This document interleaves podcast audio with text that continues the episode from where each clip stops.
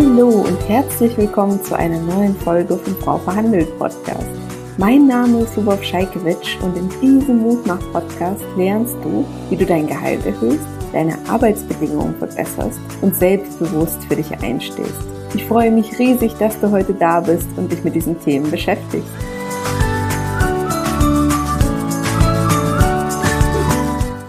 Hallo liebe Katja, vielen Dank, dass du dir Zeit genommen hast, mit uns ein bisschen über deine Erfahrungen zu sprechen.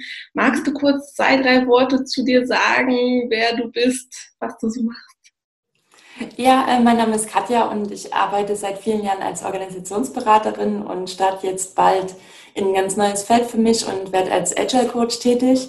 Und ähm, ja, habe da so die letzten Jahre so drauf hingearbeitet, habe nochmal ein Studium gemacht und eben auch die Zertifizierung für Scrum und jetzt, ähm, ja, geht's bald los. Super. Und sag mal, ähm, was das Thema Gehaltsverhandlungen angeht, wie war denn deine Situation vorher? Mhm. Also die Gehaltsverhandlung ist ja immer so eine Situation, wo man so ein bisschen unsicher wird, ähm, weil man nicht, auf der einen Seite will man nicht arrogant sein ja. und irgendwie zu viel verlangen und auf der anderen Seite will man sich nicht unter Wert verkaufen. Und ähm, da meine Situation war, dass ich meinen Marktwert eigentlich gar nicht so richtig kannte. Mhm. Also ich habe zwar ein Gefühl für mich persönlich gehabt, so was ist viel und was ist wenig, aber ja. ich wusste nicht, wo stehe ich überhaupt mit meiner Ausbildung und meiner Berufserfahrung. Ja. Und ähm, das hat sich halt jetzt schon sehr verändert. Und wie, äh, wie bist du da vorgegangen? Was hast du genau gemacht, um deinen Marktwert zu ermitteln? Hm, das also werde ich ganz häufig gefragt. Ne? Also ganz viele Frauen sagen so, oh, ich habe keine Ahnung, wie soll ich das denn rausfinden? Es gibt so viele Werte, wenn man Google ja. recherchiert. Es gibt sehr viel. Also wenn man jetzt einfach nur einmal kurz googelt und das erste Ergebnis anguckt, ähm, ist meine Erfahrung, dass es nicht so der richtige Wert ist, ja. ähm, sondern ich habe wirklich versucht, ähm, viele unterschiedliche Quellen anzugucken. Auf Gehalt.de, bei Glassdoor, ähm, mhm. halt Leute auch mit, äh, da guckt man ja hauptsächlich nach dem, ähm, nach der Jobbezeichnung. Mhm, und ja. hat ja aber immer noch überhaupt keinen Bezug zu dem, wo du herkommst. Ja, es kann ja auch ein, ein, studierter Physiker oder was weiß ich, irgendwie ein Mediziner im Organisationsumfeld arbeiten. Das ist ja, ähm, trägt ja alles noch bei. Also habe ich halt einmal mir die Werte gesucht, aber dann schon auch geguckt, ähm, ob ich jetzt in Foren oder auch auf der Webseite zum Beispiel ähm, oder auf ähm, Facebook irgendwie in den Kommentaren, ähm, in den Diskussionen irgendwie sinnvolle Werte finde. Mhm. Und für mich war so ein Augenöffner wirklich ähm, mein, mein initiales Gespräch mit dir. Mhm ähm, nachdem ich den Kurs gemacht hatte, wo wir eben auch nochmal darüber geredet hatten, was, wo stehe ich jetzt und wo du dann eben so meintest, ja, das geht nicht. Und ich dachte, oh, okay, das haben mir jetzt auch schon andere gesagt. Ähm, da, das sind halt so die, das Netzwerk, der Austausch. Wenn man Glück hat, hat man Leute, mit denen man offen reden kann. Ja. Sagen, ja, das ist halt wichtig. Ähm, ja. Aber ich glaube, es ist echt ein guter Start, wenn man sich so vielleicht so zehn unterschiedliche Werte mal sucht, was man so im Internet findet für den Job. Ja. Und da so einen Mittelwert für sich bildet, ja. plus das, was man halt so an seiner Qualifikation mitbringt. Ja. Ja, und ich empfehle auch immer genau das, was du gesagt hast, so Gehaltsvorbilder sich zu suchen, also Menschen, mit denen man offen reden kann. Aber das sollten im Optimalfall auch Menschen sein, die gut sind ne, und die sich selbst nicht unter Wert verkaufen. Genau, und die auch, auch anzusprechen, das erfordert ja auch ein bisschen Mut. Wie bist du denn bei deiner Gehaltsverhandlungsvorbereitung ähm, vorgegangen? Wie hast du das gemacht? Also es gibt ja die, äh, man lernt ja im Kurs auch sehr viel ähm, zu den einzelnen Werten, die man sich halt setzen sollte und wie man sich mental drauf einstellt. Ja. Und ähm, es ist halt dann wirklich auch wichtig, so diesen Wert zu wissen, was ist so der Wert, unter dem ich definitiv nicht ja. gehe. Oh ja. ja. Und was ist der Wert, den ich gerne hätte und wo steige ich ein? ähm, so, also das sind drei unterschiedliche Zahlen. Ja. Und ähm, das, was ich so aus meiner Recherche rausgenommen habe, da habe ich nochmal so ungefähr 10% draufgegeben und bin damit in die Verhandlung gegangen. Mhm. Und ähm, der untere Wert war dann wirklich so das, wo ich so dachte, okay, mein Wunschwert so minus fünf bis acht Prozent, so irgendwie, das ist halt eigentlich nicht so viel weniger. Ja. ja. Weil ich so dachte, wenn es wenn es zu viel drunter liegt, dann ist es halt wahrscheinlich auch nicht der richtige Job, weil die dann auch eine andere Erwartung an diese Person haben. Ja. ja? Ähm, und dann will man dann nicht unfair sein und irgendwie für eine Position, von der weniger verlangt wird, der sonst wie viel Geld rausquetschen, sondern ja. es muss ja passen. Ja? Und ähm, genau, also die Vorbereitung war wirklich so dieses, was sind meine Zahlen, was ist der Wunschwert, was ist so das, wo ich so sagen würde, wow, wenn ich das kriege, richtig yeah. gut. Ähm, und so Wohlfühlbereich. Ne? Und dann halt relativ auch souverän zu sein und sich das halt auch immer wieder so anzugucken, das ist realistisch, das ist, ähm, entspricht mir und ja. ich, das entspricht auch dem, was ich investiert habe, um dahin zu kommen. Ja, das finde ich ganz, ganz spannend, was du sagst. Ne? Also dieses Investieren, um dahin zu kommen, ist ja jetzt nicht nur die Kursgebühr, ne? das ist ja einfach die, die Aufbauzeit, diese vier Jahre, die du vorhin genannt hast, ne? die du dich weitergebildet hast, weiterentwickelt hast und ähm, einfach gewachsen bist persönlich und fachlich, ne? um dahin zu kommen. Genau. Und das unterschätzen halt viele. Ne? Die denken, das ist völlig selbstverständlich. Ich bin schon so lange im Job, aber es sind ja andere auch schon so lange im Job. Ähm, deswegen sollte ich doch nicht mehr verdienen. Das ist doch nicht äh, kein angemessener Grund. Ja, ja, super. Und wie hast du dich dann so mental auch stark gemacht? Du hast gerade gesagt, ich bin gut genug, äh, steht mir zu. Also ist einmal natürlich, die, aus den Gesprächen geht es auch viel hervor, man kriegt ja auch Feedback, wenn man seinen Job ja. gut macht. Ja. Ähm, wenn man dann natürlich von Leuten hört, die in demselben Bereich auch ihren Job gut machen, aber halt fast den doppelten, das doppelte Einkommen irgendwie haben, dann ja. ähm, fängt man an, Fragen zu stellen. Ja. Ähm, es ist sehr gut, was du sagst. Entschuldige, wenn ich dich ganz kurz unterbreche. Dieses Fragen stellen. Ne? Also ich habe ja auch hier das ja. Hauptmotto hinter mir, wenn ich frage, kann ich gewinnen. Ja. Weil ich erlebe leider auch manchmal Frauen, die dann einfach wütend sind und traurig, ne? Und einfach so, das ist unfair, aber stattdessen halt Fragen zu stellen, ist, glaube ich, ganz, ganz entscheidend, ne? Ja, auf jeden Fall.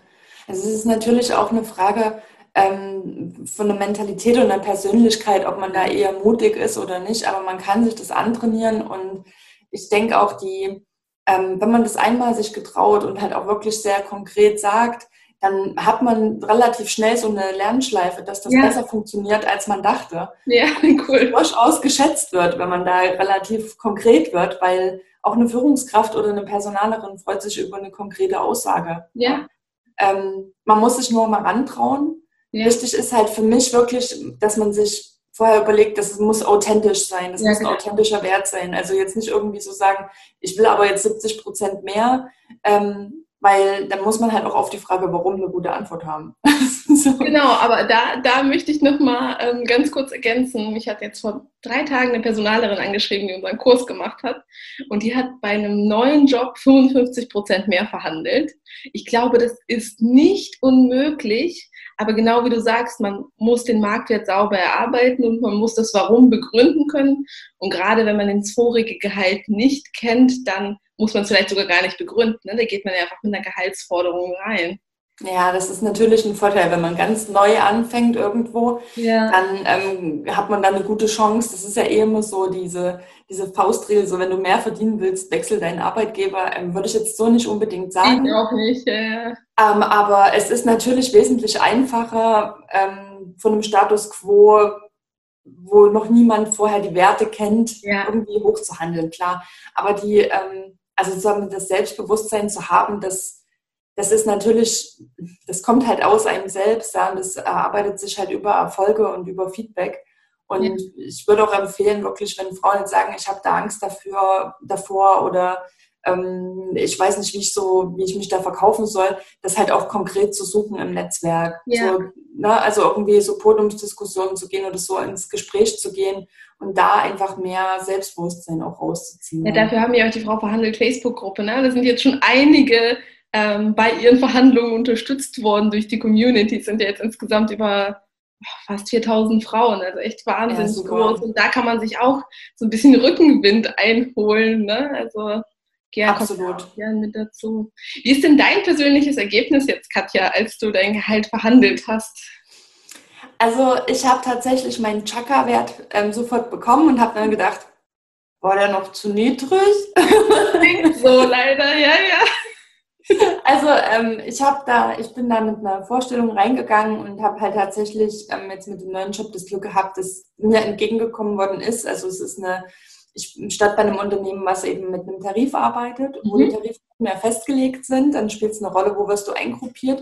Und dann haben die tatsächlich noch so einen freiwilligen Bonusbetrag oben drauf gesetzt, um insgesamt auf das Jahresgehalt zu kommen, was ich mir vorstelle. Super. Ähm, und dann habe ich, ja, kurz habe ich so gedacht, da wäre wahrscheinlich noch mehr drin gewesen. Und dann dachte ich so, nee, das ist mein Chakra-Wert. Also das ist nicht so der, ah ja, das wäre noch okay, sondern das ist wirklich so das, was ich wollte. Also ich ja. habe hab mich da, glaube ich, ganz gut verkauft. Super. Und ähm, du hattest dir auch erzählt, dass das nicht im Vorgespräch, dass das nicht nur auf dich eine Auswirkung hatte, dass du gelernt hast zu verhandeln, sondern dass du sogar deinem Freund helfen konntest. Ne? Das finde ich ja auch ja. so schön. Ja, also das, das überträgt sich natürlich, wenn man jetzt irgendwie was Neues lernt und dann ähm, der Partner in eine Situation kommt, wo man, wo so alle Glocken bei ihm angehen, wo man so denkt, ah, da habe ich doch ähm, und habe ihm halt auch ein paar Kapitel vom Online-Kurs einfach nochmal so gesagt, habe gemeint, hier guck dir mal das Thema Totschlagargumente nochmal ja. richtig genau, ähm, dass du da nicht so überfordert oder so überfahren bist, ja, weil auch auch ein Mann, also es äh, spielt ja gar keine Rolle. Ähm, wir verhandeln alle nicht jeden Tag.